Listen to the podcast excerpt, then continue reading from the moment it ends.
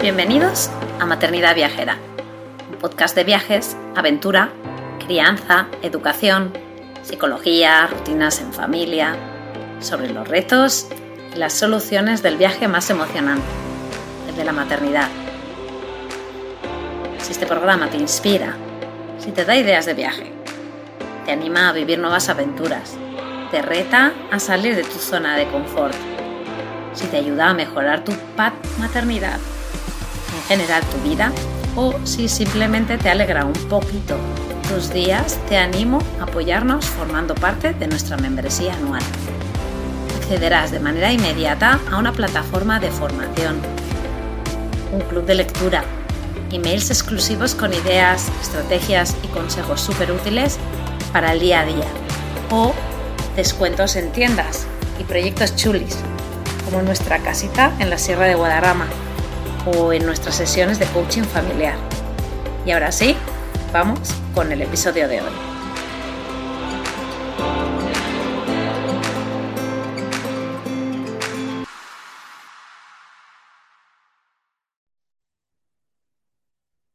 Hola, hola, bienvenidos a otro episodio de Maternidad Viajera.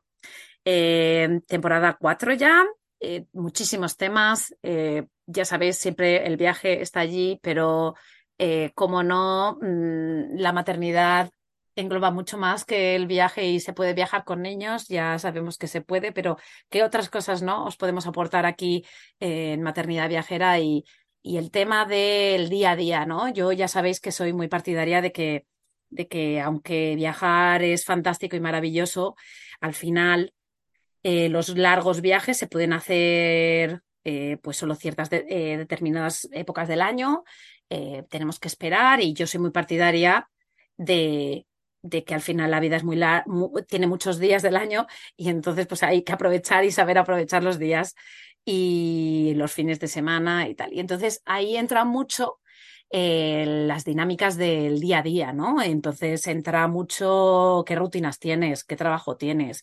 Eh, y ahí me parece que Maternidad Viajera y Objetivo en Libre también tienen mucho en lo que pues ayudaros o guiaros o daros ideas o ya sabéis, plantar la semillita famosa.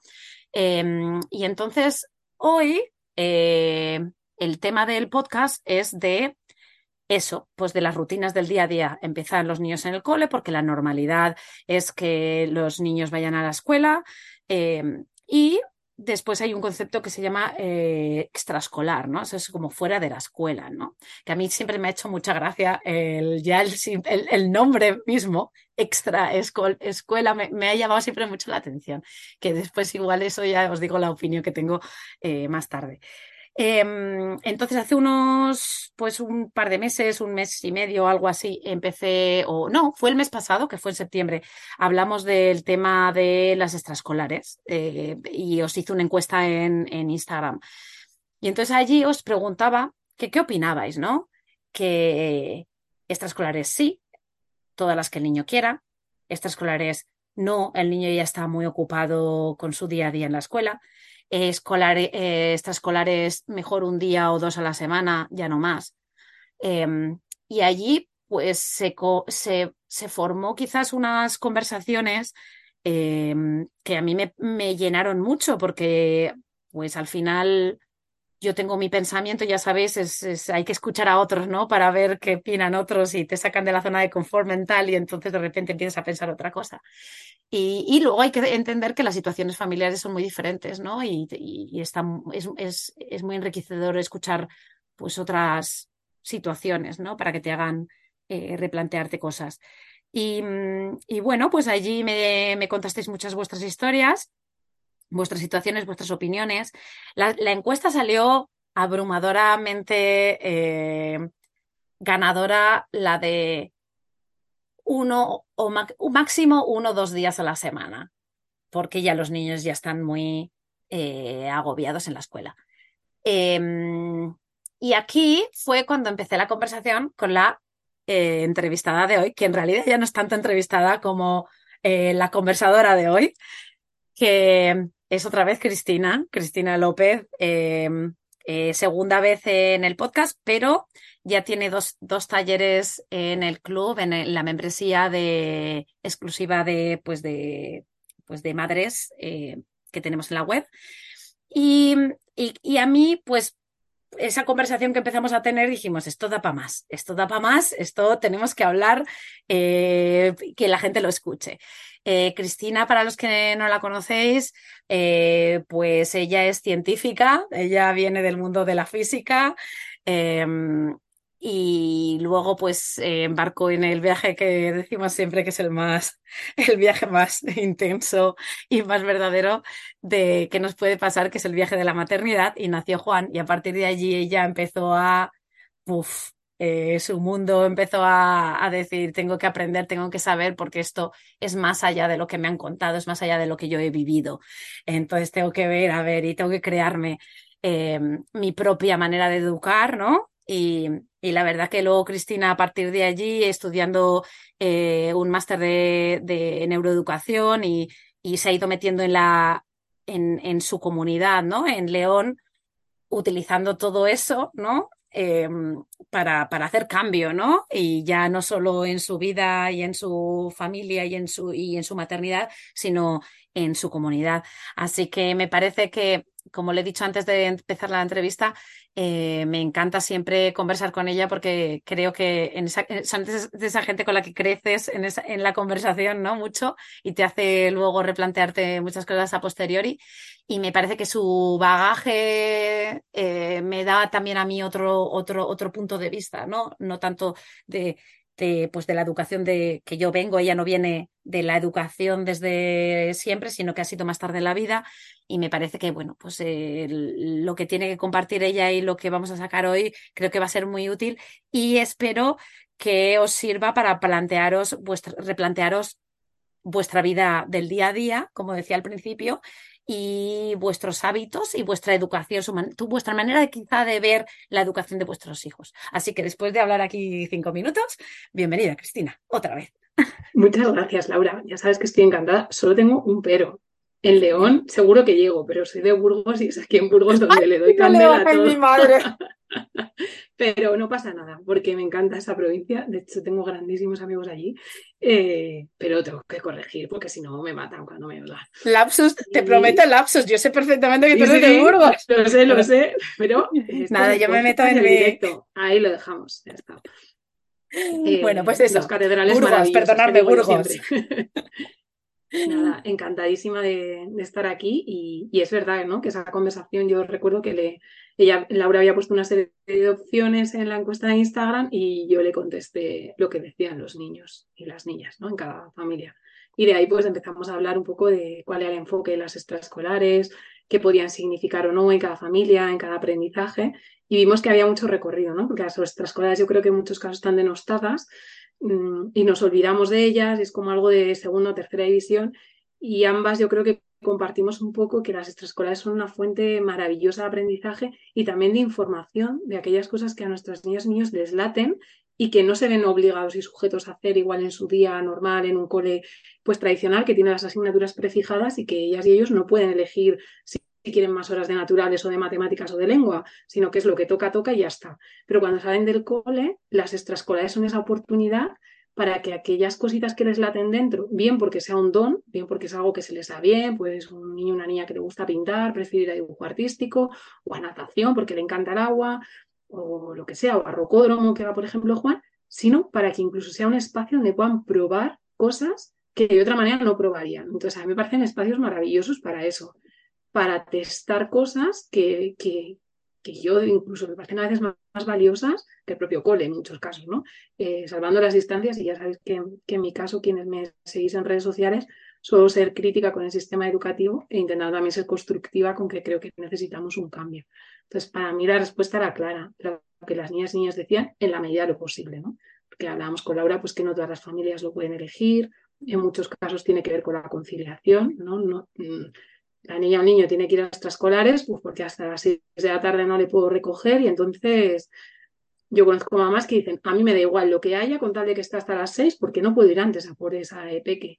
Entonces, incluso aunque sea así, creo que las personas que están dando extraescolares deberían de ver el valor que tienen porque tienen unas personitas delante y que se están formando y que esa clase extraescolar puede ser incluso eh, un cambio definitorio en lo que quieren hacer en el futuro, porque pueden descubrir cosas que de otra manera no las descubrirían. Y, creo que es importante darle ese foco, mm, siempre desde la posición de las niñas y niños, no desde la posición adulta de que vaya inglés porque el inglés es muy importante, mm, que haga dos días de deporte porque el deporte es muy importante, pero lo está disfrutando o lo está sufriendo o le está gustando o a qué hora está haciendo ese deporte, se ha levantado a las 7 y va a madrugadores, no sé qué, tiene tenis a las 7 de la tarde de verdad, mm, si es que no pueden con la raqueta a veces, y dices, pues es necesario que vaya hoy a tenis, pues que vaya el sábado a andar, que también es deporte. Creo que siempre hay alternativas, pero si ponemos el foco en las niñas y niños, y creo que lo hacemos desde la mirada adultocentrista, y salen estas frases de las niñas y niños tienen agendas como los ministros, pero ¿quién las organiza? Si las organizamos en casa, muy pocas veces son ellas o ellos. Y si quieren ir a más extraescolares y se organizan, es su decisión y su consecuencia acompañemos esas decisiones y esas consecuencias. Ya las has nombrado, ¿no? Pero quizá podemos un poco como encajar las situaciones, ¿no? La de eh, tengo la agencia, la agenda como un los niños tienen la agenda como un ministro, que ahí se suele pues eh, hablar de el estilo de padres, de pues el padre helicóptero, el, el padre que controla, eh, el padre madre que controla a su hijo en todo momento y, y quizás ahí sale mucho em, las carencias que ese padre y esa madre han tenido cuando eran pequeños y allí es verdad que todos queremos dar lo mejor para nuestro hijo y entonces eh, podemos decir que, pues claro, le meten en todo porque em, ellos creen, saben lo que es mejor para su hijo y eh, encima meto cosas que yo quizás no he podido hacer y yo como ahora yo sí que puedo, pues yo se lo estoy dando, ¿no? Y eh, proveer un poco por mis hijos y decido por ellos y ese es un poco quizás una, una, como, como un tipo de, de, padre enfrentándose a las extraescolares de, las que estamos hablando. Y luego habría otro que es más respetuoso, ¿no? En la que eh, quizás sí que em, es más, quizá más moderna, podemos decir, ¿no? Más ah, actual, en la que tú respetas a tu hijo y entonces em, no quieres presionarle, le das opciones y quieres que realmente el niño esté tranquilo, ves que tu hijo con las extraescolares es total, perdón, con, con, la escuela ya es suficiente, que juegue y que no haga nada más, ¿no? Entonces, esa sería quizá la otra. Y luego entre medias, quizás es donde Cristina y yo nos metemos, que es como un poco, eh, no sé si refleja tu pensamiento, pero es como sarna con gusto no pica, me refiero. Da igual la hora, si realmente la hora del día o el cansancio que tenga, si realmente el niño lo quiere hacer, y es por su propia voluntad, pues adelante, al menos a que pruebe, ¿no? Y luego ya igual podemos encontrar otros horarios, otras... Eh, no sé si ese sarna con gusto no pica se refleja contigo, Cristina, o, o no, pero vamos, que ahí está en la línea, ¿no? En dejar un poco que el niño decida y que, y que, y que bueno, pues que sea también eh, responsable de su propia decisión, ¿no? A posteriori, y entonces eso es un, da, da para mucho, ¿no? Em, pero vamos a andar un poco más, ¿no? Adelante. Es que yo, yo, creo que ahí, eh, o sea, estoy de acuerdo un poco con encasillar, ¿no? Siempre entendiendo que no hay ni blancos ni negros, ¿no? Y que lo, estamos generalizando Luego, generalizando, porque hay gente yo estoy, digo, bueno, pues ya está, el mundo está lleno de grises y de colores maravillosos. Em, creo que también luego depende de las edades, que es algo que no hemos hablado, ¿no? Mm, que es cuando son más chiquititos, si, si realmente necesitan esas extraescolares, si ahí tienen una capacidad de decisión, cuando son más mayores, porque a veces hacemos eh, cosas como cuando son pequeñitos, yo, yo lo llamo las extraescolares del miedo, y parto del miedo de eh, tiene que saber robótica porque hoy en día es muy importante. Inglés, por supuesto, es que es súper importante. Entonces, los deportes también son muy importantes. Claro, pero el aire libre, el aire libre también es muy importante. Y las cosas artísticas también súper importantes. Y la música, no nos olvidemos de la música. Entonces, tenemos niñas y niños muy pequeñitos que como no tienen carga todavía lectiva no importante, pues por la tarde van a música, a yoga, a pintura, a no sé qué, y entonces tienen unas agenditas como muy monas pero todo parece muy respetuoso porque todo es muy importante. Entonces van a sitios muy cookies, no sé qué, con profesionales maravillosos, pero hemos encajonado algo que igual en esa edad no hay necesidad. Entonces vamos a escucharnos un poco porque está yendo esa niña niña ahí. Si parte de nuestro miedo de, pues que si el mío con tres años no es bilingüe, pues ya como se acaba ese cerebro absorbente que tienen que ser bilingües antes de los tres, ya el mío no. Entonces, mira, resulta que han abierto también chino. Pues ya también, oye, los sábados a chino, porque claro. Y lo hacemos desde el mayor de los amores, en la mayoría de los casos, ¿eh? siempre, por supuesto, yo entiendo desde ahí, pero un poco desde un miedo que, que no, no le ponemos ese nombre, pero es el miedo a no darle lo suficiente que yo le quiero dar, que es lo que tú decías. Pero ¿qué ocurre luego cuando son en la adolescencia? Y ya sabes que yo lo digo todo siempre desde la ironía, la exageración y el matiz del humor. Que entonces decimos, no, no, ahora lo que tiene que hacer es estudiar. Entonces, como tiene que estudiar, porque lo más importante le voy a quitar las extraescolares porque eso es una pérdida de tiempo. ¿Para qué va a ir a música si, fíjate, ya tiene 16 años y mm, casi no toca en el piano eh, Happy Birthday? No, entonces le quito de extraescolares porque tienen que dedicar el tiempo a estudiar. Volvemos otra vez al miedo, al miedo que si no, no va a tener tiempo para estudiar, no le va a a prepararse la asignatura, no se va a sacar la EBAU, ay Dios mío, madre mía. Entonces, a veces creo que generamos esas agendas actuando desde el miedo desde el miedo a no darles lo que creemos nosotros desde nuestras creencias que es lo que necesitan.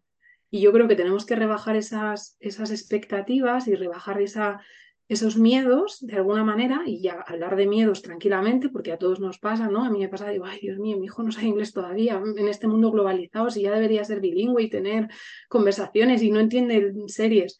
Entonces de repente alguien te dice, ay, pues el mío ve todas las series en inglés y tú dices, Dios mío, pues cuatro horas más de inglés, venga, para adentro que vas.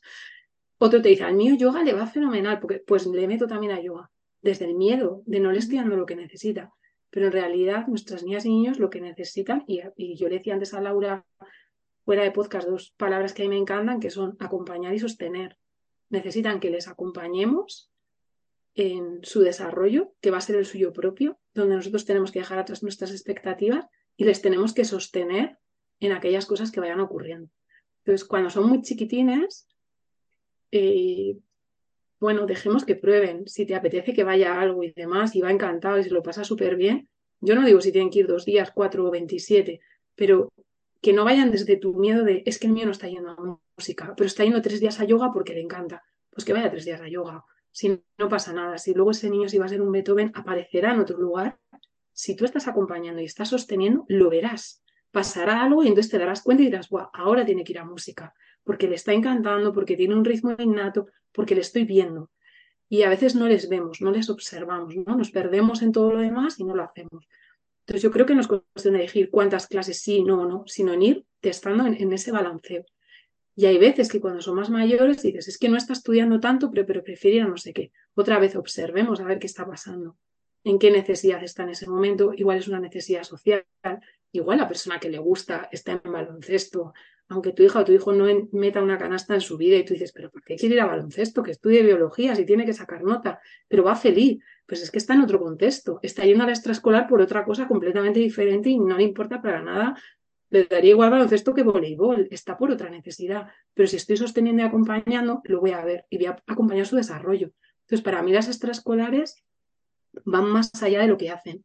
Luego es verdad que hay niñas o niños que se profesionalizan en algo, pero bueno, no todos son Rafa Nadal por mucho que vayan a tenis, ¿sabes? Esto lo tenemos que asumir como padres. Entonces, eh, que le encanta el ballet, pues genial. Llegará a un punto de su vida donde tenga que elegir y diga, oye, yo realmente me quiero dedicar a esto y no me importa ir a ensayar todos los días, dos horas y tengo que hacer no sé qué. Y ahí tendremos también que ponerle sobre la mesa pues las dificultades que puede tener una profesión u otra, qué va a tener que hacer, cómo lo va a tener que estudiar, pues porque igual va camino de ser bailarín, pues maravilloso. Pero bueno, sin esas expectativas, ¿no? Entonces, creo que ahí las extraescolares tienen que volver a ser otro ejemplo de, de observación de lo que les está pasando y de quitarnos nosotros las expectativas de, pues a mí me hubiera encantado saber nadar mejor y como no sé nadar mejor y me da un poco de miedo el mar, pues mi niño va a natación lo pasa fatal, pasa mucho frío y llora, pero no pasa nada porque así yo me garantizo que no le pase lo que a mí. Es que estás proyectando tu miedo y además se lo estás haciendo pasar mal, porque esto yo lo veo mucho, ¿no? Entonces, para mí la respuesta siempre es lo que ellas y ellos quieran, no en el sentido del capricho, sino desde la necesidad de acompañarles y sostenerles en cada uno de esos momentos. Y obviamente esto así suena todo fenomenal, pero luego hay que ir a la realidad de cada familia, que en muchos casos son complejas y volvemos a eso, a, mira, es que el mío tiene que ir a algo porque tengo que conciliar, o porque no se puede quedar siempre con las abuelas y los abuelos, o por la razón que sea. Pues ahí poca culpa y responsabilidad ante lo que pase y ya está, ¿no? Tratar de que esas clases sean respetuosas, que lo disfruten, ¿no? Dice, no está aprendiendo mucho, pero se lo pasa bien. Pues mira, ya está. O sea, que la vida ya va a ser dura como para que te hago esto ahora por si solfea mejor o peor. Pues el año que viene ya hará solfea en otro sitio.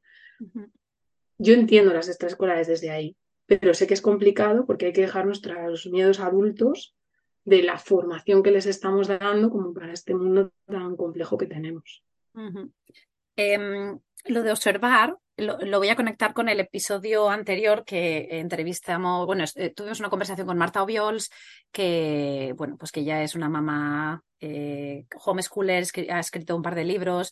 Y, bueno, pues ella siempre, siempre hay que observar, tienes que observar, observar al niño, es que tienes que estar atento. Ella siempre dice, tienes que estar atento. Y muchas veces es verdad que el problema que el día a día nos hace Cristina que ¿no? Van tantas horas a la escuela. Eh, y después eh, yo tengo que ir a no sé dónde, tengo porque además, claro, también nosotros mismos, ¿no? Claro, tú tienes que hacer ejercicio todos los días, tienes que ir al gimnasio, tienes que hacer también tú, tu yoga, y, la sociedad nos, nos presiona también a, a, los padres, ¿no? A que tenemos que hacer todo todos los días y, y, nos compara a la sociedad. Y ya se ha nombrado la palabra comparar para los niños, pero nosotros igual, ¿no? Y entre las familias. Y es como, ostras, es que la comparación, el otro día lo escuché, la comparación es el el, como el enemigo de la, de la felicidad. ¿no? Y es verdad que mm, también lo has nombrado antes, que me ha gustado mucho, que la felicidad no es constante, la felicidad son momentos de felicidad, ¿no? Y hay que intentar tener esas chispas de felicidad cuanto más frecuentes posibles, ¿no? Pero eh, es verdad que si nos estamos comparando todo el rato no, no vamos a tener ninguna chispa, ¿no? Y al final es que la sociedad nos está haciendo todo el rato eso, ¿no? Y, y entonces está, el día lo tenemos tan completo que al final se nos resulta muy difícil pararnos a observar, ¿no? Y, esa, esa, parte de estar atento, para mí, es una de las más importantes de la maternidad, de la maternidad, ¿no? El, decir, ostras, ¿por dónde va? ¿Por dónde va? No, no, no yo mis, mis expectativas y todo el rato allí visionando a, a mis hijos con mis expectativas, no, es como borrar mm, todo lo que tengo en mi cabeza y mirarles y ver y con qué disfrutan qué, qué, es lo que, eh, con, qué les salen esas chispas de felicidad a ellos, ¿no? Eh, ¿qué, ¿Ves qué, qué, se les da bien, ¿no? Y ahí estar todo el rato observando. Y a mí me parece que, está súper guay. Yo voy a puntualizar un tema que a mí me sale mm, eh, del alma, porque ya sabéis que yo vivo en Estados Unidos y al final, aunque yo mi, trabajé muchos años en España en el mundo de la educación y fui cinco años madre en España y ahora pues llevo pues seis años en Estados Unidos educando eh, trabajando en la educación y, siendo madre, ¿no? Y entonces yo veo como que ese miedo que has nombrado a, a, que, a que los niños no sean tan buenos como yo quiero, creo que aquí en Estados Unidos no se vive tanto. Y aquí no sé, el, el tema este de pues esto del el inglés obviamente no, ¿no? Pero idioma, música, como que yo lo veo que por las tardes los padres se relajan mucho más, no es esa tensión de darles lo que tú tienes, claro que los padres también aquí quieren lo mejor para sus hijos, pero yo he visto que no hay una cultura de la, de la extraescolar igual que la española. Hay mucho deporte, y habrá padres que presionarán más porque el deporte que ellos quieran o no. Pero sí que ahora recientemente ha venido una familia de España em, y así hablándolo con sus expectativas y tal, y, y no, yo me he dado cuenta de que allí, mm, quizá lo voy a llamar en ese sentido miedo español, ¿no? me lo he escrito y todo, he puesto español. Es verdad que en España también hay que hablar, Cristina, del tema del futuro, ¿no? Del tema laboral, ¿no? Es todo tan incierto. Ahí hemos visto como todos estos años pasados gente que se graduaba en, carreras con dieces e incluso con eso no encuentra trabajo de lo que ha estudiado, de su pasión, ¿no? Entonces, esa incertidumbre quizás española nos hace a los padres tener más incertidumbre, ¿no? Entonces queremos que los niños ya desde pequeños sepan de todo, ¿no? Porque cuanto más preparados, ¿no? no lo sé, em, esto quizá da para más, ¿no? Pero yo sí lo veo, que hay allí un miedo. Y en Estados Unidos, sin embargo, eso no existe, porque en Estados Unidos puedes no trabajar, eh, no, haber estudiado e igualmente tienes un trabajo ganando muchísimo dinero, ¿no? Eh, porque, hay, mm. porque hay, a nivel laboral hay increíbles, las posibilidades son increíbles, ¿no? Y España, desgraciadamente, eso no lo tiene, ¿no? Sí, o sea, em, respecto a lo que has dicho, es verdad que el tema de observar es algo que se repite siempre, ¿no?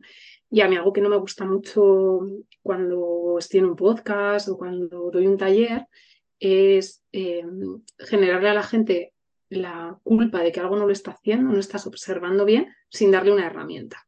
Entonces, hay una herramienta que para mí es muy fácil, entrecomilladamente, de utilizar, que es la escritura. No nos paramos a observar porque nunca nos han enseñado a observar. Entonces no nos han enseñado entonces no podemos saber. Entonces es, complicado aprender a observar, porque además a nuestras niñas y niños, bueno, y a cualquier persona deberíamos hacerlo así, pero cuando en este contexto en el que estamos, tenemos que observar sin juicio, sin expectativa y sin creencia. Esta es la manera de observar. Esto así suena como qué bonito, ¿no? Pero claro, ¿cómo se hace? Entonces, em, yo siempre les pongo el ejemplo cuando estoy en el taller, que yo si tengo que observar, lo único que puedo decir es, pues Laura lleva una camiseta de rayas, azul y blanca, me está mirando a través de la pantalla, lleva el casco eh, los cascos colocados solo en una oreja y demás. Si yo meto ya expectativa, lo que diría es, y creo que le va a gustar lo que voy a decir, porque le va a parecer muy interesante, porque por eso me ha llamado, entonces ya estoy en creencia, porque siempre que hablamos las dos estamos súper a gusto y ahí estoy haciendo ya una explotación del resultado. Si aprendemos a observar y a nuestras niñas y niños es tratar de escribir, y yo lo recomiendo cuando tengamos dudas, escribe, detalla lo más objetivamente posible que puedas cómo ha entrado tu niña o tu niña a una extraescolar. Es decir, ha entrado, eh, cómo llevaba los hombros, los llevaba hacia adentro, los llevaba hacia afuera, su paso era rápido, ha saludado a la profesora, al profesor con ganas, eh, se ha quitado la mochila, describe, no intuyas, ah, ha entrado súper contenta porque le encanta venir a ballet. Esto lo estás decidiendo tú, desde tu expectativa, tu creencia o lo que tú esperas o, lo que tú tengas en la cabeza. Entonces, el, escribir lo que estamos viendo de la manera más objetiva posible nos va a permitir luego hacer ese análisis de observación, que el tiempo, como vamos muy rápido, no lo vamos a hacer porque nuestro cerebro entra muy rápidamente en creencia, porque es más rápido que nosotros, y yo ya sin querer estaría diciendo, bueno, Laura ahora ha bajado los ojos y entonces si yo tengo miedo, si yo vengo al podcast con miedo, digo, va, es que esto no la está interesando, voy a cambiar de tema. Si vengo muy segura de mí misma, digo, bueno, me da igual lo que diga porque yo voy a tirar todo recto. Esto lo hacemos constantemente a nivel cerebral, aunque no somos conscientes de ello. Estamos muy perceptivos al lenguaje emocional que tenemos todas las personas. Entonces, para nuestras niñas y niños, yo les recomiendo a los papás cuando les pasa algo, describe lo más objetivamente posible que puedas lo que ha pasado cómo ha entrado la extraescolar y cómo ha salido. O si estuviéramos en otro contexto, cómo ha empezado ese momento disruptivo en casa.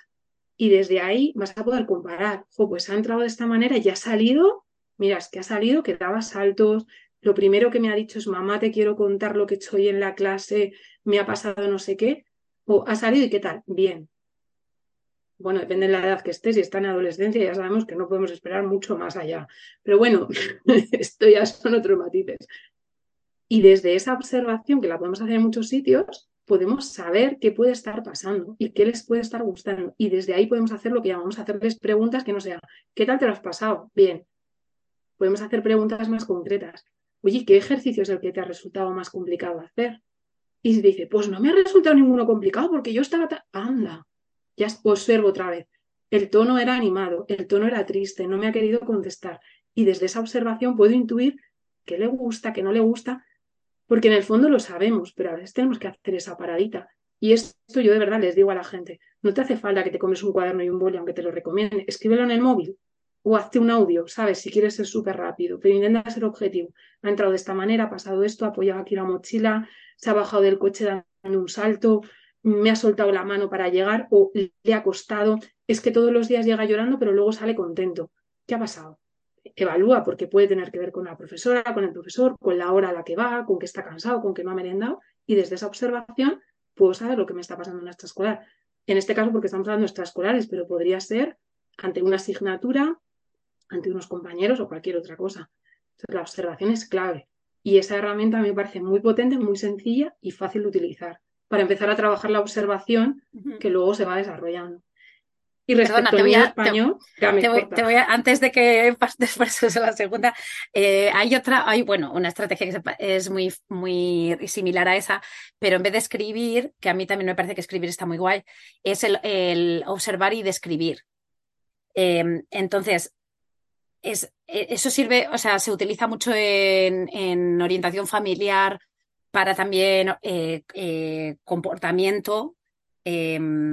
Pero sirve en general. O sea, es verdad que si tú estás observando y muchas veces eh, la esa conversación que has dicho que igual no surge porque pues el, el observar y describir en voz alta en vez mm. de escribir en, muchos, mm. en muchas situaciones la de describir en voz, en voz, alta delante de ellos, aunque parezca redundante y funciona, que es una maravilla. sí, veo que has entrado con los hombros tal, eh, entiendo que sí, hacia ellos, sí, pero... Hacia ellos y con conversación con ellos. Y, es súper útil y, incluso para cuando tenemos problemas de comportamiento, eh, has eh, entrado y has dado un portazo. Eh, ellos, eh, muchas veces una persona no se da cuenta de que está haciendo las cosas hasta que lo escucha de fuera y, mm. es un, un, shock sin juzgar, que es lo que has dicho tú, súper importante. Y ahora ya sí te dejo. No, no, eh, es que me parece que es, que es bueno también que, que, en estos podcasts siempre podamos dar alguna herramienta que se lleve. Sí, sí, sí, sí.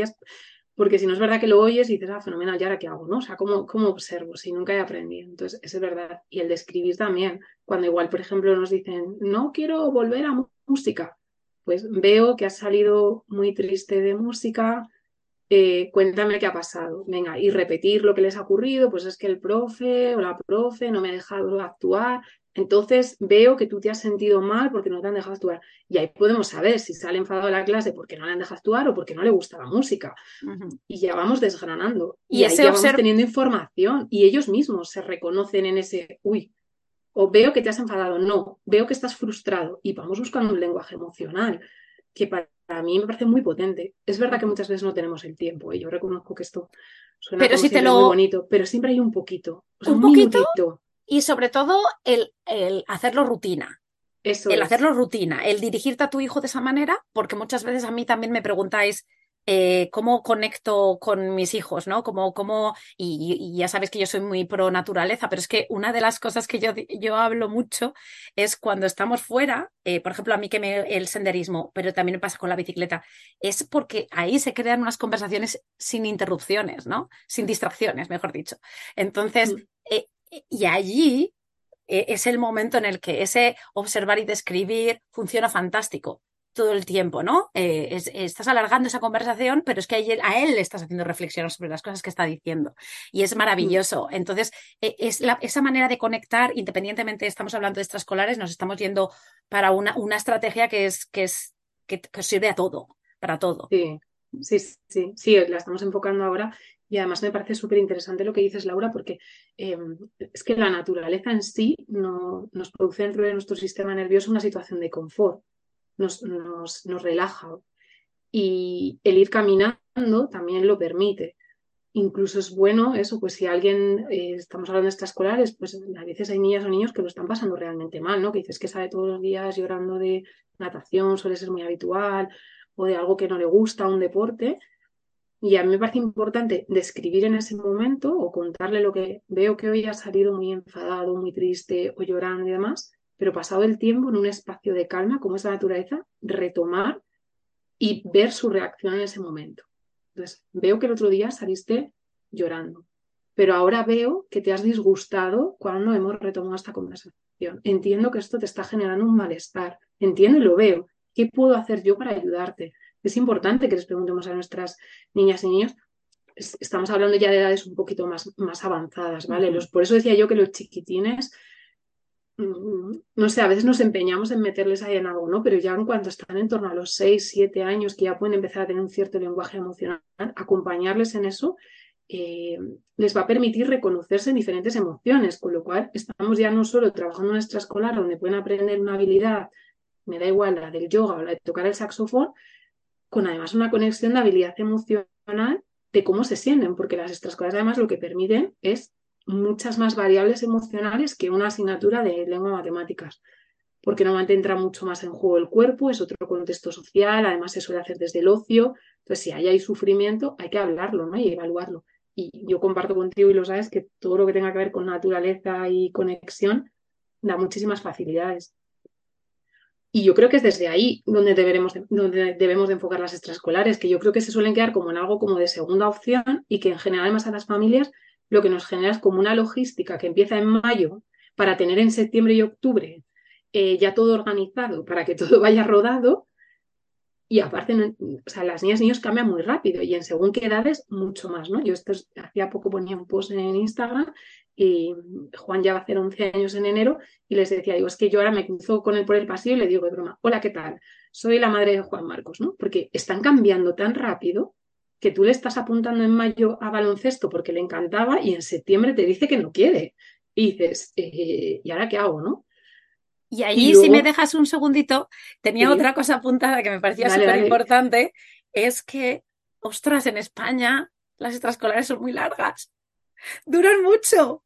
Y yo, claro, también os lo digo desde mi propia persona aquí en otro, en otro contexto. Claro, aquí, por ejemplo, la em, temporada de, fútbol, ¿no? Del fútbol europeo. Eh, y dura el otoño, que es desde septiembre que empieza y ahora ya termina. Estamos hablando de finales de octubre. O sea que son eh, dos meses en los que el niño juega a fútbol. Y luego viene la temporada de invierno.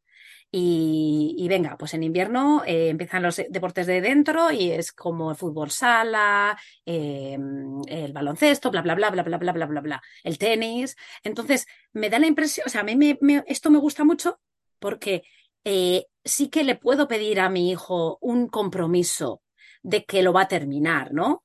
Sin mm. embargo, cuando la extraescolar dura el año entero, el pedirle a tu hijo ese contrato, entre comillas, de, vale, imagínate que lo haces porque él lo quiere y él quiere apuntarse a pintura por todos sus...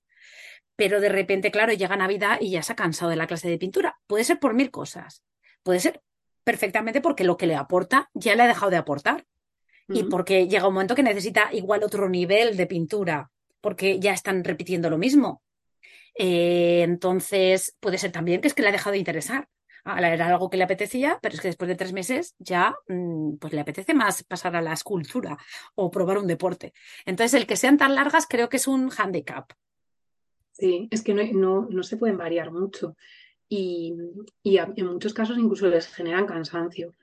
Em, e, esto incluso hablando de extraescolares que tengan una calidad formativa, porque algo que también eh, a mí me gustaría decir es que no todos los profesionales que se dedican a las extraescolares son profesionales de esas extraescolares. En España al final está muy denostado y a veces es como un guarda niños y niñas. No todos, ¿eh? por supuestísimo que no, hay grandísimos profesionales en diferentes ámbitos, en diferentes lugares, pero hay otras veces que no, porque es verdad que por el tema de conciliación necesitamos alargarles mucho las jornadas. Entonces, claro, ahí hay que eh, tampoco podemos pagar unas extraescolares muy caras, o sea, aquí ya entra algo muy multifactorial. No podemos igual eh, pagar la calidad que podría tener una persona que te está enseñando pintura, que sea pintor, que, no sé qué.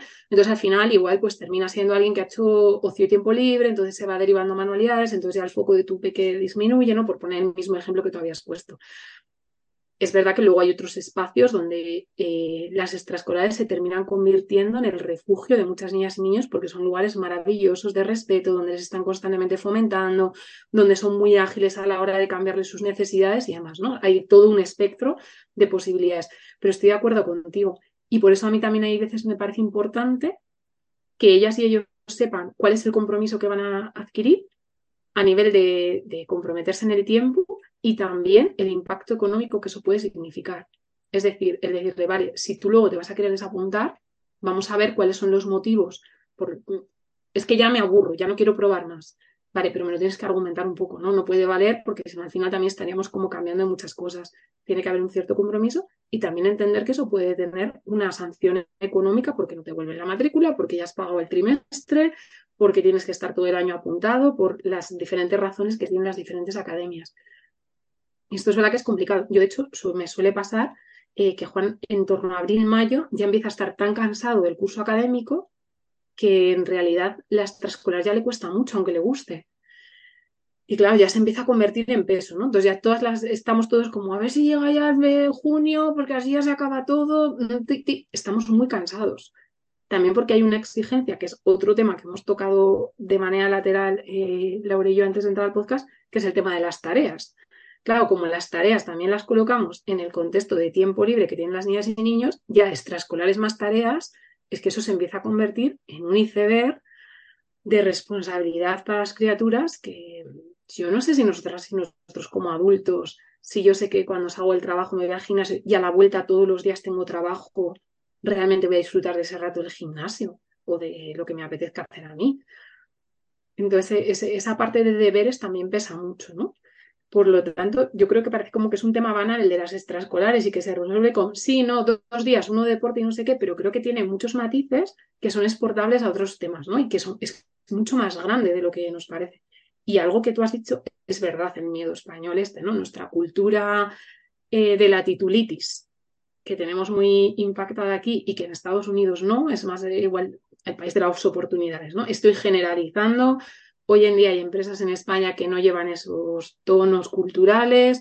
Habrá en Estados Unidos empresas que igual eh, sigan otros ritmos, ¿no? Pero un poco por contextualizar. Sí que es verdad que aquí es mm, pues como que el currículum es ese listado de títulos súper grande que los tienes todos puestos en la pared y entonces, claro, necesito ya que el niño salga de primaria, pues eso, con robótica avanzada, con inglés, con francés, con chino, que haga yoga porque es súper bueno, meditación también, rocódromo para la coordinación, fútbol para los deportes de equipo, natación por si se ahoga en el mar. Y dices, madre mía, es que si a mí me pones esto como adulto, a la altura del miércoles te he mandado la mierda hablando mal. Y estos miedos están ahí. Entonces, igual no hace falta que nuestras niñas y niños sean superhéroes cuando terminan primaria. No pasa nada. O sea, puede aprender deportes de equipo en otro momento, tranquilidad absoluta, tiene mucha vida por delante. Y, luego yo una cosa que yo aquí sí que he escuchado mucho y, en España quizá no tanto, es, es, esto que hemos hablado de que encontrar su pasión, ¿no? que también lo hablábamos un poco con, con Marta la semana pasada. Em, quizás eso, ¿no? El, ese, esa, pues, pues, pues, realidad social que tenemos, nos hace olvidarnos de las pasiones, ¿no? Y es verdad que puede ser, una persona puede tener muchas pasiones. Yo, yo a mí me gustan muchas cosas, ¿no? Pero es verdad que en España no, no, quizás en ese sentido no se respeta tanto o no se busca tanto. Y quizás cuando se habla de pasión, entonces se habla de un tema que has hablado tú antes, que es del tema de la profesionalización. Entonces es como, sí, yo quiero que mi hijo sea mm, futbolista profesional. Yo, ah, sí, lo estoy apuntando a tenis porque quiero que sea Rafa. Eh, va a ir a ballet, claro, porque quiero que esté en el ballet de Nueva York cuando tenga 16 años. Em, es como que ya mm, pensamos a cada cosa que nuestro hijo hace a largo término, ¿no? Y entonces esa pasión que está desarrollando en cierta edad de su infancia, juventud, adolescencia, esa le va a servir para igual conectar eso con que es, eh, le gusta escribir y luego, y luego de repente se pone de hacer guiones sobre o eh, le gusta y, de repente es coreógrafa en vez de... Para mí es como que hay muchos matices, esa pasión que le pueda eh, llamar en cierta parte de su, de su evolución, ¿no? de, su, de su desarrollo, puede crear muchas otras cosas, ¿no?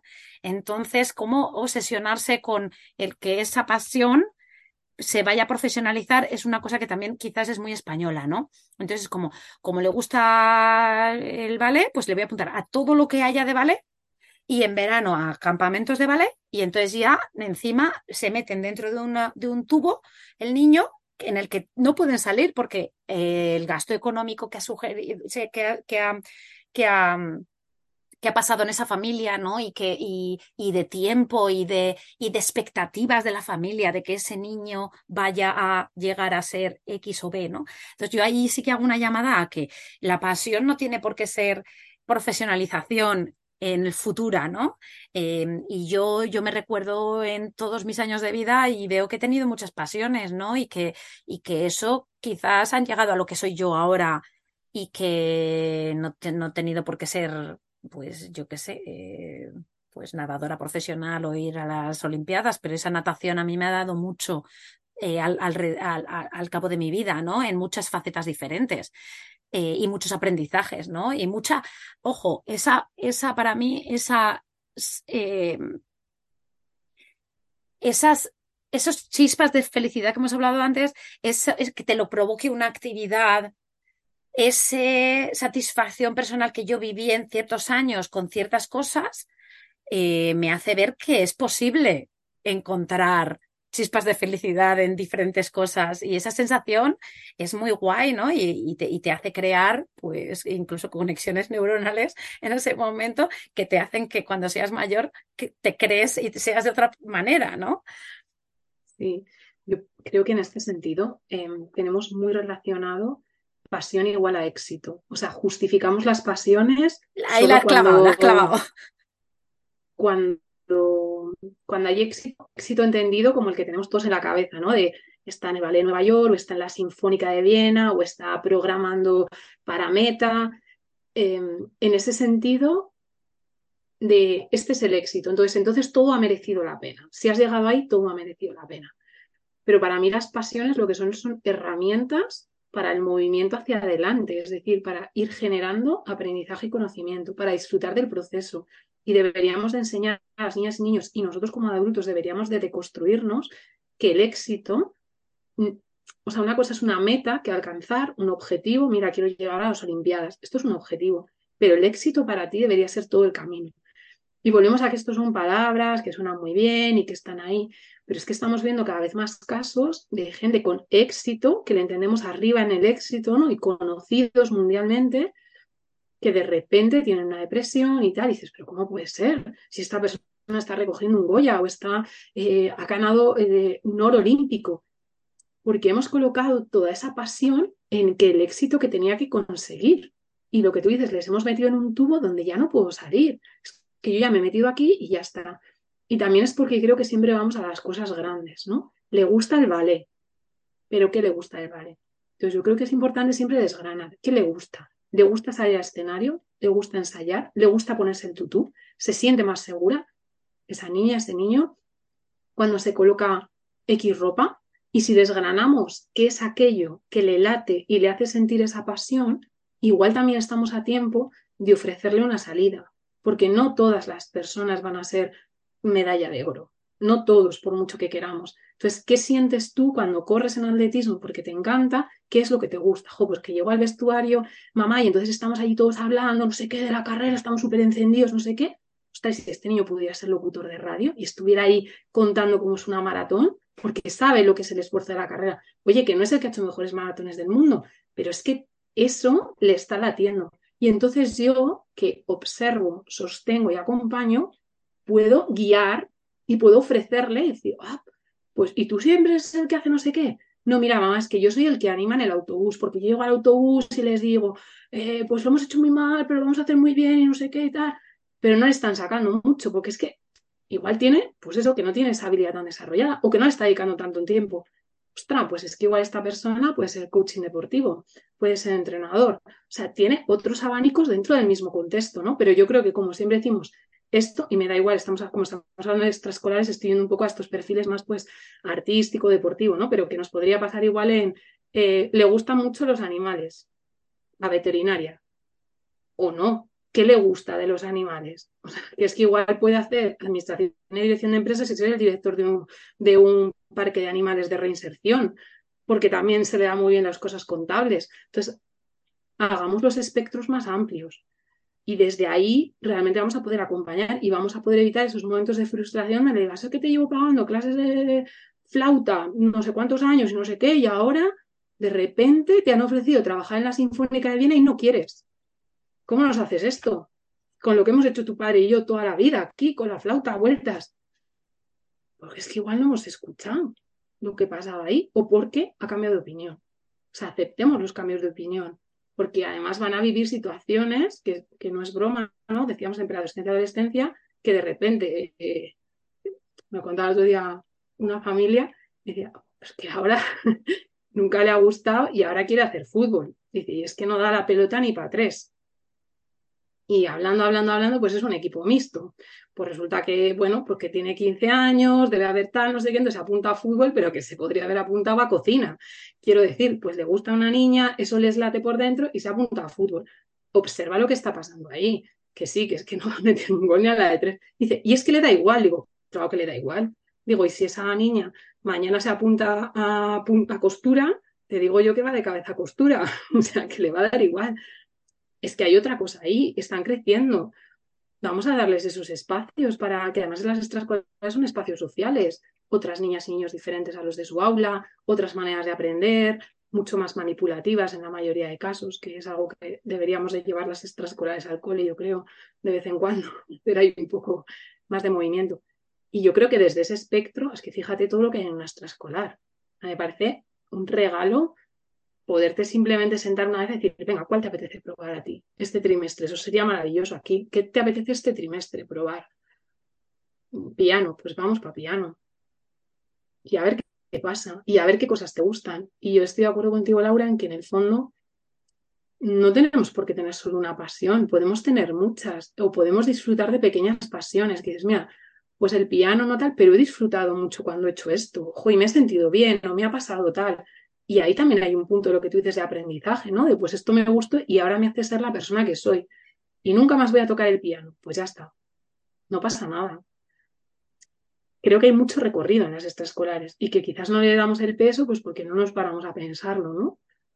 Pues también, pues lo que tú has dicho, ¿no? La conciliación familiar, eh, te hace que es que sí o sí tengan que ir a, la, a las extraescolares, entonces es como lo que más fácil me da, ¿no? Pero yo creo que con este como un poco repasillo sí que pues darle ese peso y, y, ahí yo voy un poco al, al concepto este de las del, del, nombre, ¿no? De la extraescolar, ¿no? Es como lo que tú has dicho, has comentado lo de que sea un, un tema de segundo o tercer eh, de tercera posición. Como los restos, son como los restos, venga, ah, extraescolares, extraescolares. que va.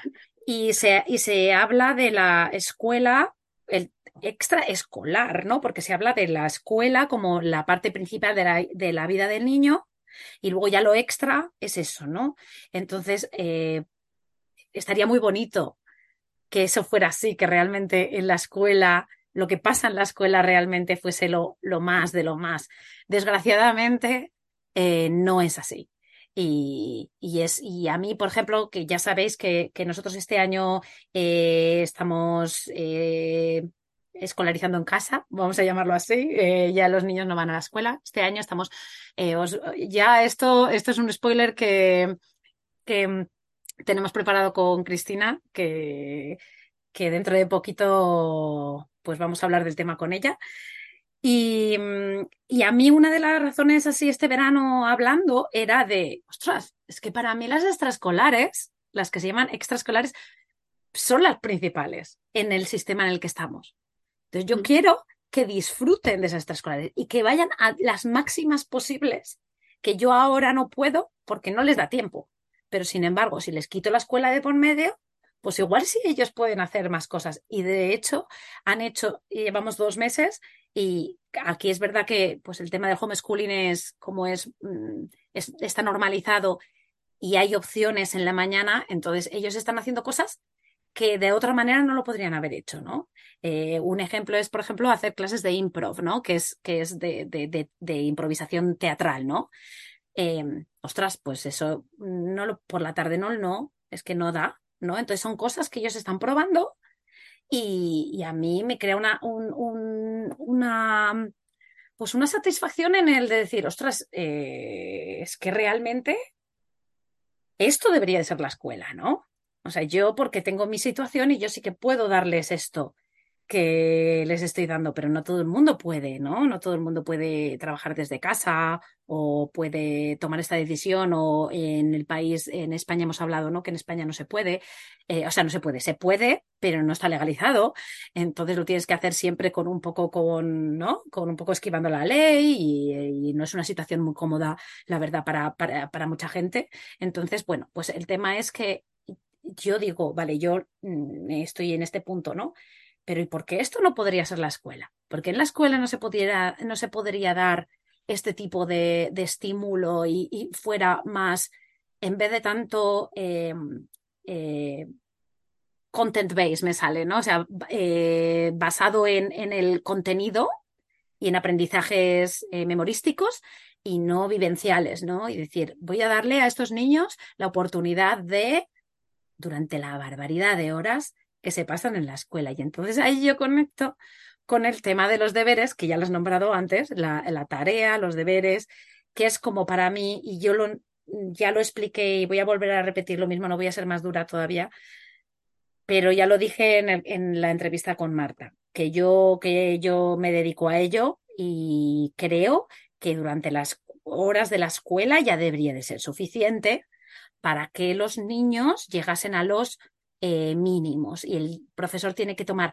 decisiones eh, dentro de la clase, dentro de su horario, que hagan que si no se ha llegado a esos mínimos, se le dé a esos niños las opciones de que lleguen, ¿no? Esos, esos, esos, pues esa ayuda, ¿no? Estamos todos muy agobiados en la clase, yo la primera, pero hay que aprender también nosotros a priorizar como educadores, la escuela también a organizarse de manera que cuando un niño sale de la escuela, como nosotros en general cuando salimos del trabajo, se acabó. Y nos dé tiempo a disfrutar también de otras cosas, ¿no? Y entonces a mí el tema de los de la tarea me pilla muy muy pues me toca mucho el corazón y me da mucho dolor porque crea mucho trauma. Después de la escuela, crea mucho trauma y muchas discusiones y peleas en la familia y muchos roces. Y así como hemos hablado de que la estrategia de observar y de escribir y de hablar con ellos eh, te da conexión, los deberes muchas veces te desconectan de tus hijos porque te hacen que venga esa, esa parte autoritaria, ¿no? De decir, los tienes que hacer y los tienes que hacer porque lo ha dicho el profesor y lo tienes que hacer y hasta que no acabes los deberes no sales de casa. Y por mucho por eso, también relacionar el castigar a los niños, porque el castigo todavía existe, el castigar a los niños sin extraescolares o sin esas actividades que les hacen realmente mm, tener esas chispas de felicidad por su, su, su, éxito, y lo digo entre comillas, su éxito académico o su eh, eh, eh, performance, ¿no? El, el, lo que hayan hecho, lo, su capacidad de hacer los deberes bien o no, ¿no? Entonces, eh, allí pues entro con los deberes y te dejo ahí a ver qué me cuentas. Este puede ser mi tema favorito. Eh, no, bueno, los Es tu tema favorito, tareas, no favorito. Es tu tema favorito, no favorito. No favorito. Exactamente. Me encantaría ya no tener que hablar nunca más de esto, ¿no? Que fuera como algo que hablaras de, pues mi abuela hacía no sé qué, pues que quedara en el olvido. Estoy 100% de acuerdo contigo que, que algo se está haciendo, no voy a decir mal, pero igual no bien, ¿vale? Como queréis decirlo, me da igual.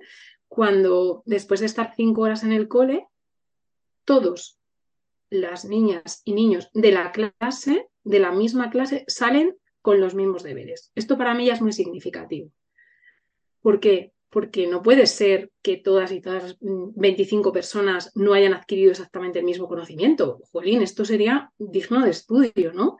Si estamos partiendo de la base de que tenemos 25 individualidades con diferentes potenciales, diferentes habilidades y capacidades cognitivas, ¿cómo puede ser que todos tengan que hacer el mismo ejercicio 2, 3 y 4 de la página 25? Esto no tiene ningún sentido. O sea, yo no conozco ninguna empresa eh, que aunque haya personas haciendo las mismas tareas, pongamos un equipo de desarrollo eh, de programación que están haciendo el mismo trabajo, todos se tengan que quedar un día más tarde porque todos han dejado de hacer exactamente lo mismo. Esto no pasa.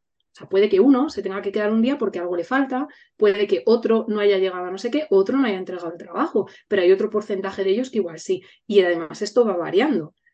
Entonces, si lo contextualizamos en el mundo adulto, no podría pasar. Y sin embargo, aquí ocurre que 25 en una clase, pero no solo en una clase, 25 en una clase, más otra clase, más otra clase, es decir, todas las niñas y niños del mundo coinciden que al final del día en la asignatura X a todos les falta el mismo conocimiento. Y entonces lo tienen que hacer en casa, ¿no? Porque esto entendiendo, permitidme la ironía, de que este sea el objetivo de las tareas y deberes, que sea que adquieran un conocimiento que les falta. Y les falta a todos exactamente el mismo. Mm, yo aquí, por favor, a una universidad de estas de allí que tenéis de Estados Unidos, que venga a estudiarlo, porque me parece absolutamente maravilloso. Entonces, desde ahí, esto no puede pasar, ya, esto ya es un error de serie. Entonces, ¿qué has hecho tú tan mal que 25 no se han enterado de la misma multiplicación? Joder, eh, yo me asustaría. O sea, yo gestiono equipos de trabajo en mi trabajo.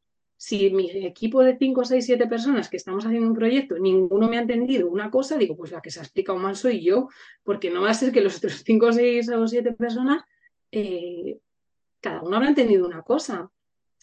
Entonces, desde ahí, si queremos construir yo los quitaría, pero si queremos construir unas tareas y unos deberes valiosos para algo, tendrían que ser individualizados.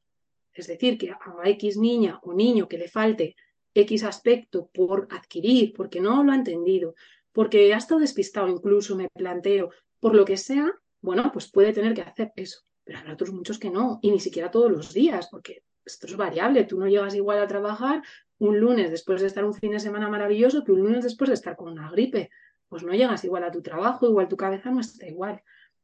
Entonces, esto ya de serie a mí me llama mucho la atención y me irrita bastante. Segundo de esto es que es como que no solo le pongo tarea a las niñas y niños, es que se la pongo a las familias. Es decir, yo te mando una tarea y te digo, mira, durante un espacio de tiempo, organízate como puedas para que tu hijo o tu hija esté en ese tiempo libre atento a una tarea, sin entender que hay muchas situaciones familiares donde no todos los padres y madres salen a las 3 de la tarde para estar toda la tarde en casa con sus hijos. Muchos están con abuelos y abuelas. Estoy hablando de aquí del contexto español, que es eh, un poco lo que tenemos en general. Solo en situaciones privilegiadas está uno de los dos en casa. Además, tiene que ser una persona que les pueda ayudar eh, eh, con esos deberes. Y hay mucha gente que me dice, no, pero es que los tienen que hacer solos. Digo, correcto, deberían, pero es que ahí a veces entra el contexto del miedo eh, si lo hago mal, que encima es un trabajo, luego me van a echar la bronca. Entonces, claro, yo quiero llevarlo bien. Entonces, esto ya genera en las familias lo que tú decías, ¿no? Mucho, como mucho efecto dañino y mucha confrontación y mucha tensión y encima en horas que a veces son las 7 de la tarde y que todavía hay que ir al supermercado y poner una lavadora y hacer la cena y entonces el niño necesita una cartulina y no la ha cogido. ¿De verdad es necesario? O sea, no tenemos ya problemas suficientes como sociedad para generar este tan tonto. De verdad, por favor, vamos a quitarle. Que no le veo ningún valor. Y aparte estamos irrumpiendo en un tiempo que es libre, o sea, que, que es reconocido para las niñas y niños y para las familias. Pues no tiene ningún sentido, Laura. Yo mm, es que ya no sé cómo contarlo. De hecho, yo lo cuento y lo intento discutir en mi cole también, eh, que yo sufro la tarea religiosamente todos los días a veces tareas de dos y tres horas, que yo muchas veces pienso, si yo estudiara dos y tres horas después de salir de la universidad, me podría sacar mm, ingeniería de telecomunicaciones a curso por año, de verdad. Es necesario en niños, en niños de primaria, que no estamos hablando de una EBAU, que igual, mira, necesito sacar una nota para una carrera porque el sistema es así, ya no voy a entrar. Eh, niños y niños que están con multiplicaciones. Pues yo creo que algo de las extraescolares lo deberíamos de llevar al aula y sobre todo si em, aprendiéramos otra vez a transversalizar el conocimiento. Es decir, que si tú estás haciendo ballet, imaginemos, en ballet hay muchas cosas, desde crear una coreografía, organizar los tiempos, con lo cual puedo estar hablando de cosas de matemáticas, cuánto dura esta coreografía, en qué momento tiene que entrar la música, qué tiene que hacer cada persona, organización espacial, gestión corporal, pero es que puede haber otras niñas o niños encargados de cómo imprimiríamos las entradas para el ballet, cómo haríamos un anuncio de que va a haber una exhibición, cómo escribiríamos un artículo de lo que ha pasado, cuál fue eh, alguien que haga una introducción de em, quiénes fueron los bailarines más importantes, en qué situación histórica estaban, en qué país, qué orografía hay en ese país. Y es que desde una simple clase de baile, donde encima haya niñas y niños que estén disfrutando, puedo sacar todos los contenidos de cualquier curso de primaria.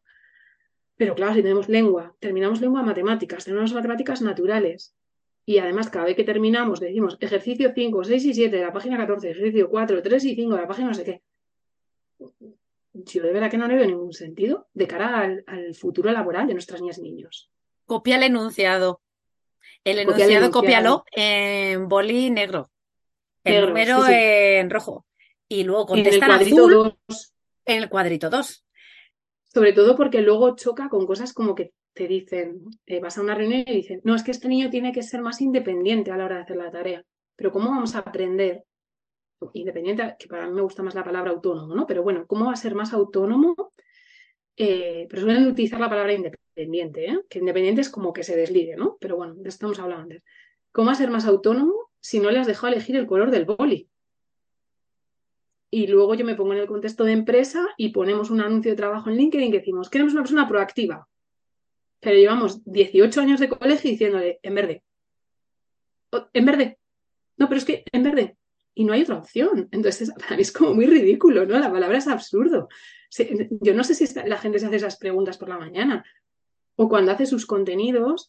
Em, vale, ¿qué, ¿qué, objetivo quiero yo de mi aula este año? ¿no? Pues quiero que las niñas y niños adquieran, vale, pues me da igual, multiplicación, división, las fracciones, los porcentajes. Ok, unos contenidos académicos. ¿Y qué más cosas quiero de mi aula?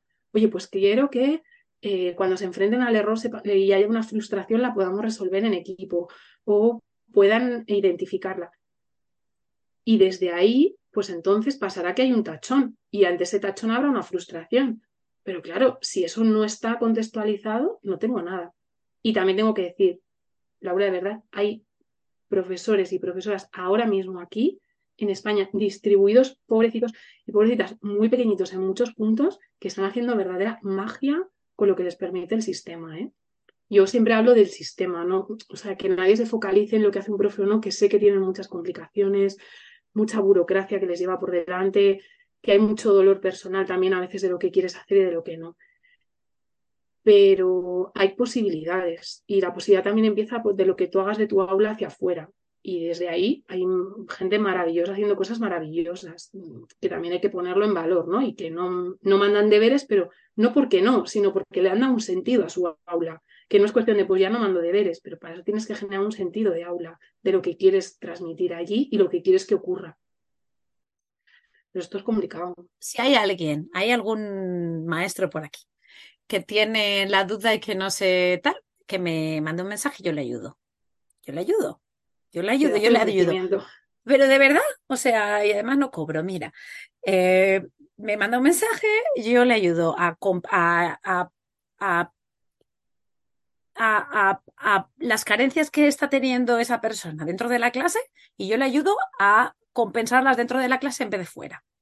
Y le convenzo. Y no tengo ningún problema, porque además, como es un tema que en el que me lo vivo tanto, es que mm, será, oye, pues si he puesto un granito de arena a esos 25 niños que están en ese profesor y, luego los años siguientes, todos los niños que vayan a estar con ese profesor, pues oye, a mí satisfacción plena. Eh, creo que, que, esa es quizás la primera manera de cambiar, ¿no? Y luego ya dentro de la clase hay muchas maneras de hacer las cosas diferentes y sí, o sea, mm, por favor, estar abierto. Y luego yo, esto a los profesores, tenéis dudas, me contactáis, que yo y a Cristina seguro que también, ella te da un... Encantada. encantada. Y a los padres, yo sí que veo que que, vamos a ver, los profesores al final, me da igual que sea de escuela pública, concertada, privada, al final son personas, ¿no? Y entonces muchas veces se ve eh, la comunidad educativa como yo en, eh, en, contra de ti, ¿no? Tú, yo, el padre, los profesores en contra de los padres, no. Somos una comunidad educativa, deberíamos de ser una comunidad educativa que realmente nos apoyásemos. Los profesores somos mucho más eh, capaces cuando en la cuando hay una, una, conexión con la familia y cuando la familia te ayuda. Y al, y al revés lo mismo. El padre puede ejercer mucho mejor cuando el profesor está allí y, hay una relación. Pero, para mí, eh, los padres, los profesores, por favor, dejar de tener miedo a los padres y hablarles como personas, como si tú fueras la madre de ese niño y con relax. O sea, no hay, que no haya tensión en esas conversaciones, que haya conversaciones frecuentes.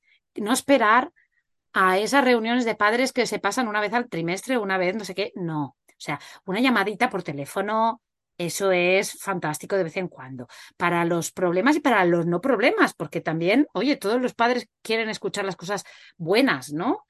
Em, y, y, después, por, por la parte de los padres, ir contando tu, tu perspectiva de las cosas también, sin esos prejuicios y sin esa agresividad que, que en un momento te pueda venir, eh, pero por, yo sí os pido que no sé, que no os conformáis, que no os conforméis con lo que, con la realidad de, ah, no, es que le ha tocado a esa profesora, que es que este año manda mucho, y claro, es que el niño se tiene que adaptar a todas las situaciones, es que puede tener todo tipo de. Yo, ¿qué quieres que te diga? Yo tengo un, un, un jefe siendo adulto. Yo tengo un jefe que me manda a trabajar fuera de mi horario, y me, y me, y me, y obligatorio, y si no lo hago, entonces tengo consecuencias. En mi vida real, pues me voy a esperar el tiempo que me tarde en encontrar otro trabajo. Pero yo no voy a estar así. Yo, yo puedo decidir, sin embargo, un niño no puede decidir. Un niño no puede decir, ah, no, oye, que me cambio de clase. Eso no lo puede hacer un niño. Un niño está atrapado mucho más que los adultos. Con respeto a todas las situaciones que tenemos en, en, en, en nuestra sociedad, ¿no? Eh, unos tenemos más opciones, otros tenemos menos opciones, pero los niños no tienen ni una. Ahí os lo digo. Entonces, nosotros como padres, que tenemos que estar acompañándoles en su horario fuera de la escuela y tenemos el deber también de protegerles en su horario de la escuela. O sea, nosotros les dejamos allí porque creemos que pues está bien, ¿no? Eh, eh, les dejamos en buenas manos. Y cuando vemos que no, que las cosas no pasan de acorde a, ese bienestar y vemos que el niño le crea ansiedad, le crea, eso lo tenemos que hablar, no tenemos que tener miedo de hablarlo con la profesora y, y, y, y ah, es que tengo miedo de que le coja manía. Eh, mira, vamos un poco a ya mirar las cosas desde otra perspectiva. Eso de la de la manía, yo creo que igual hay alguno que estará por ahí que tal, pero en general los profesores, pues ya no estamos en, esa, en eso que vivimos quizá nosotros de lo de la manía. Vamos a ver, si hablamos las cosas bien, razonando, sin ser agresivos, mm, todo tendría que ser positivo, ¿no? Entonces, no lo sé. Eh, os animo a eso, a dudar, a, a hablar con ellos, a pedir tutorías, a, comunicarse, porque el, el, padre, la madre, somos parte de la comunidad educativa, somos parte. No es la escuela separada de la familia, es todo la comunidad educativa. Entonces, pues eh, eso, ese es mi mensaje. Estoy completamente de acuerdo contigo. Yo, de hecho, creo que, mm, que faltan espacios para la comunicación. ¿no? Eh, generalmente solo pedimos una tutoría cuando hay un problema y, es difícil eh, pedirla para, para, oye, pues vamos a conocernos, ¿no? Creo que con cualquier persona con la que trabajáramos en equipo y tuviéramos un objetivo común, que al final no deja ser otro que educar a las niñas y niños de la mejor manera posible, yo creo que eh, la mayoría de gente lo compartimos, ¿no? Y sé que hay situaciones de verdad muy complicadas, porque luego cuando yo hablo de estos temas siempre me viene alguien y me dice, ya, pero es que hubo un caso en un sitio. Perfecto, esto existe. Eh, la paz en el mundo, pues es para pedirla en mis universo y yo no voy a ir. Pero en general, en la generalidad, yo creo que hay una muy, muy buena voluntad por todas las partes cuando nos sentamos ahí. Creo que tenemos más cosas que nos unen de las que nos separan. Pero si nos focalizamos en las que nos separan, lo que generamos son muchas grietas y muchas fisuras. Entonces, creo que tenemos que hacer muchos actos de empatía y para hacer un acto de empatía necesitas tiempo y espacio para hacerlo. Es decir, yo no puedo empatizar con el profesorado si no conozco también cuáles son sus problemáticas, cuáles son sus necesidades. No estoy hablando de estar siete horas reunidos con ellos, ¿no? Pero a mí sí que me parece importante. Nosotros, de hecho, siempre cuando arranca el curso, en la primera reunión, en la primera semana, pedimos una tutoría. Y, normalmente empieza, bueno, pero es que todavía no tengo para evaluar al niño si todavía no le conozco. No, no, si yo no vengo a hablar al niño.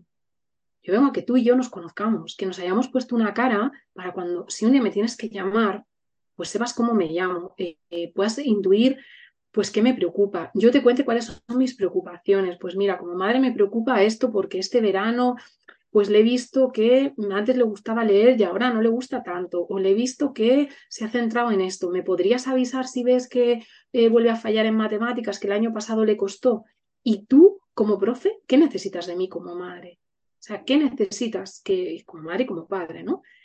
Y, y, siempre nos hemos encontrado en general como una sensación como de, ah, que habéis venido a eso. O sea, no habéis venido a...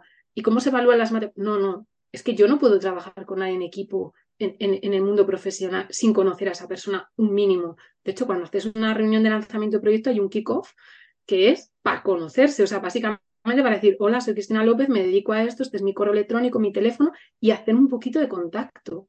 Y ya ahí empiezan a pasar cosas porque es más fácil descolgar el teléfono y decir, oye, mira, Jorge, que soy la profesora de Juan, Jorge es mi marido, o Cris, soy la profesora de Juan, si nos hemos visto una vez, que no descolgarlo de repente un día para además decir, pues es que tu hijo hoy ha tirado una pelotita en clase, ostra, yo entiendo que esa persona ya llama en tensión, si no sé a quién estoy llamando, pero si nos hemos visto, entonces yo creo que las madres y padres, así como antes hemos puesto el foco en los profes, también tenemos que hacer ese ejercicio de, equipo, que para mí es de equipo, de, comunidad educativa, pero sobre todo de equipo como cualquier otro proyecto, donde además el foco es muy claro.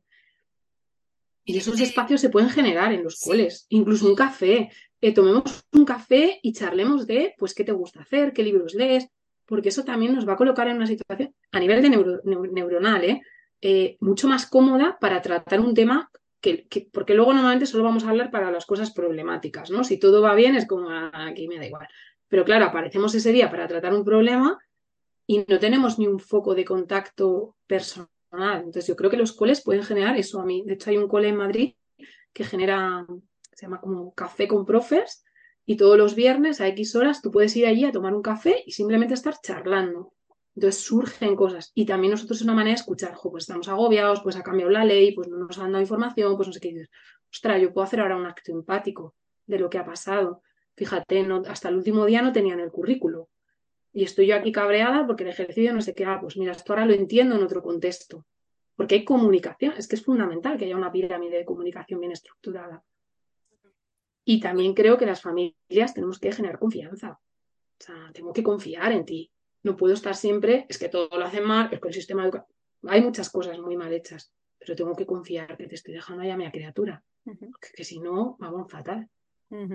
Y, o sea, voy a añadir a la estrategia esta que has dicho de tomar un café el viernes, ¿no? Porque, como has dicho antes, en vez de decir hay que generar más relación, vamos a hablar de cosas en concreto. Yo os voy a decir dos que se hacen aquí de lo normal, que yo nunca lo había visto en España, ¿vale? Y yo lo lanzo a, mm, los profes para que lo digáis en, eh, a los equipos directivos y se planee. Eh, ahora ya llegamos muy tarde para lo que os voy a decir, pero bueno, nunca es tarde para, si la dicha es buena, eh, para planearlo para el año que viene o durante el curso. Lo primero es que en los días en los que empiezan los profesores y los niños no están todavía, ¿vale? Se organiza un, un Meet the Teacher, se llaman. Es conocer a tu profesor. Entonces, se pone un, horario y entonces tú vas con tu hijo a conocer a su profesor.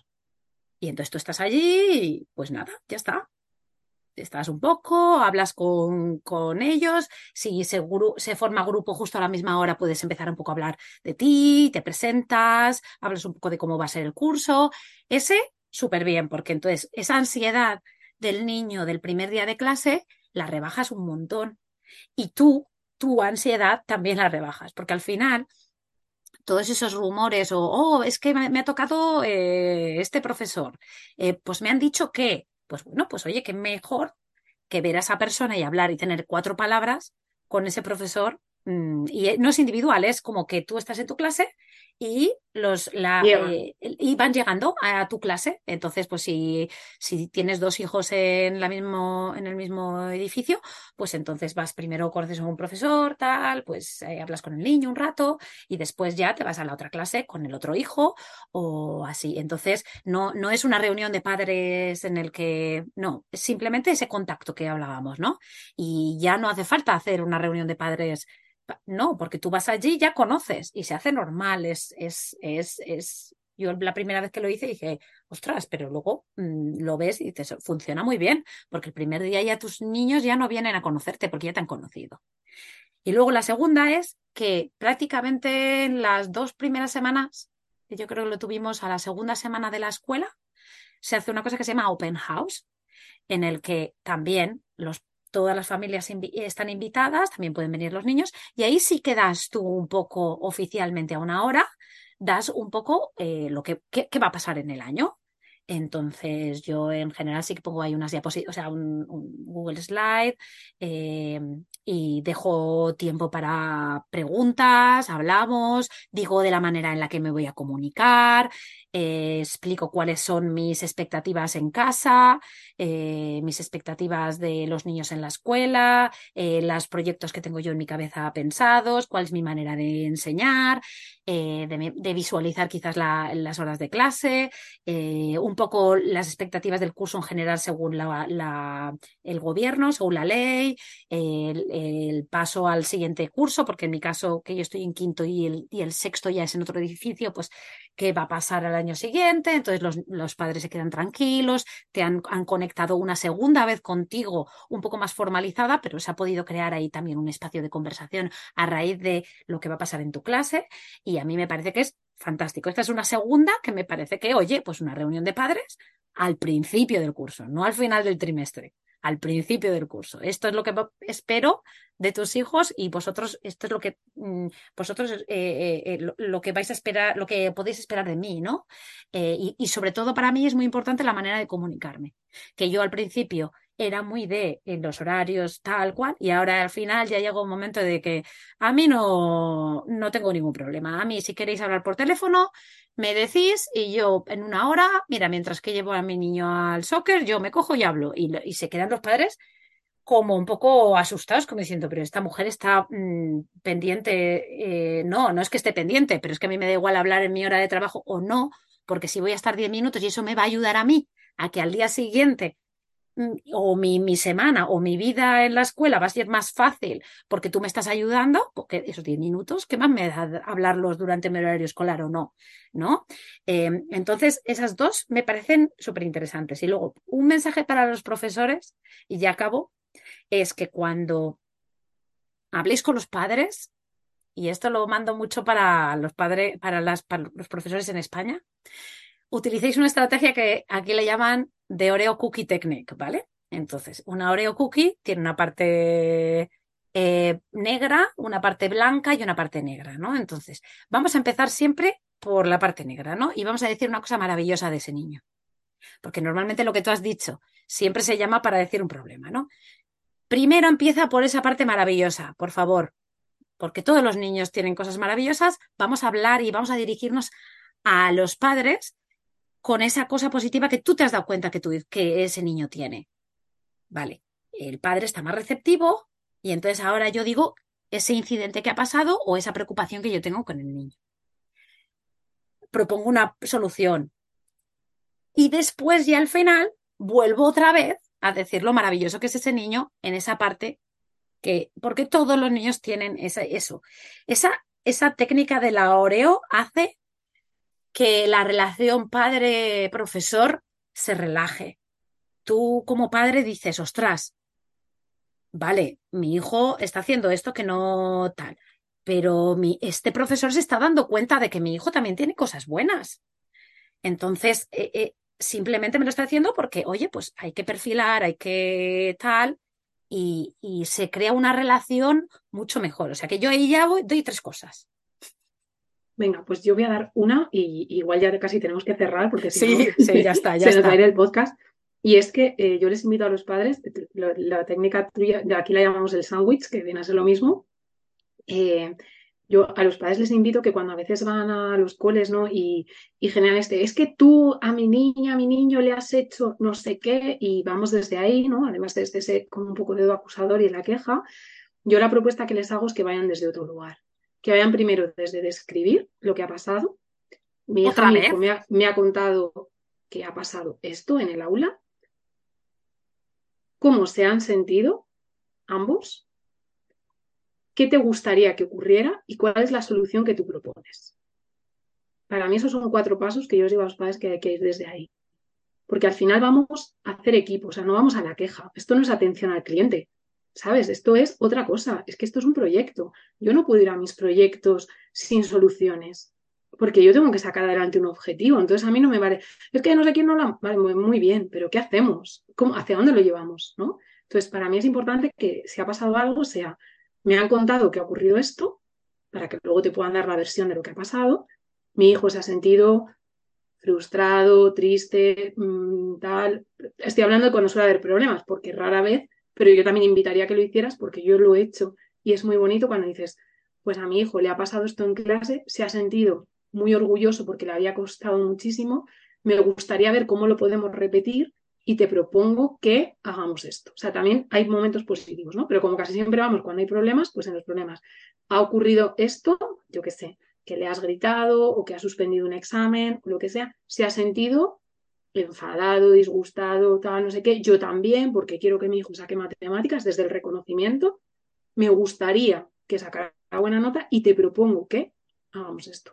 Y desde esa propuesta se trabaja, porque el profe te va a dar una información de, mira, pues tu propuesta puede ser muy, se te puede haber ocurrido a ti, pero no tiene un sentido pedagógico, o sí, o no sé qué, pero que la recoja, que también sea capaz de hacer el efecto contrario. Entonces yo al profe luego le propongo que haga lo que recojo tu propuesta, me parece tal y cual, yo me he sentido en esa situación, pues también me ha dado pena suspenderle o que pasara tal y cual y no sé qué, y la situación que ha ocurrido ha sido, y desde ahí construyamos una conversación.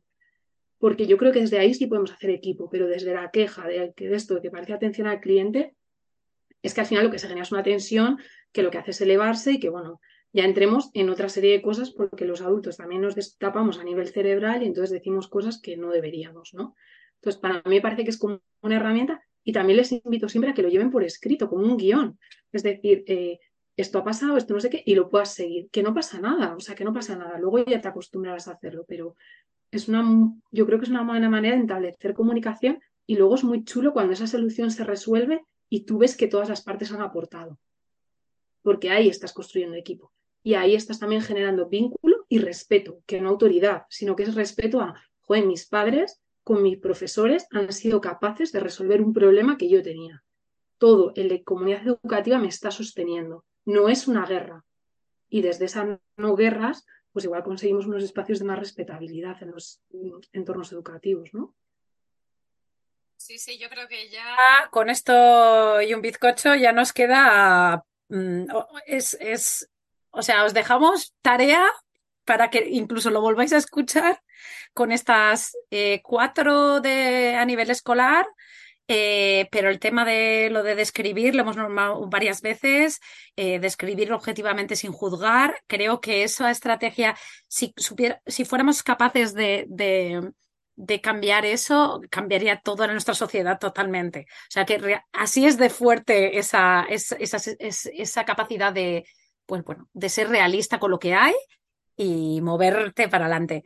Em, ya lo dejamos allí, ya vale, ya hemos hablado, mm, yo creo que hoy ya mucho para un podcast, em, pero, pero súper útil. Esperamos que esto os sirva para replantearos este curso y los cursos posteriores, la relación que tenéis con vuestro cole. Y, y nada, Cristina, muchísimas gracias porque siempre que hablo contigo es un, me lo paso fantástico, aprendo un montón y se me quedan ganas siempre de más.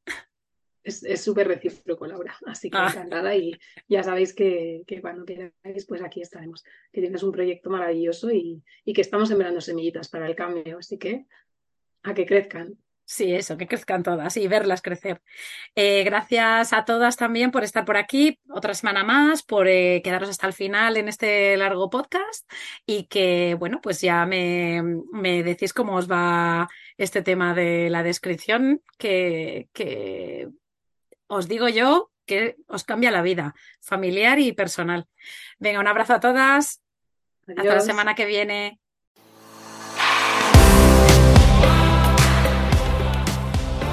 Gracias por quedarte hasta el final. Espero que te haya gustado. Te animo a compartirlo con tus amigas o amigos y apoyarnos formando parte de nuestra membresía anual. Te espero la semana que viene.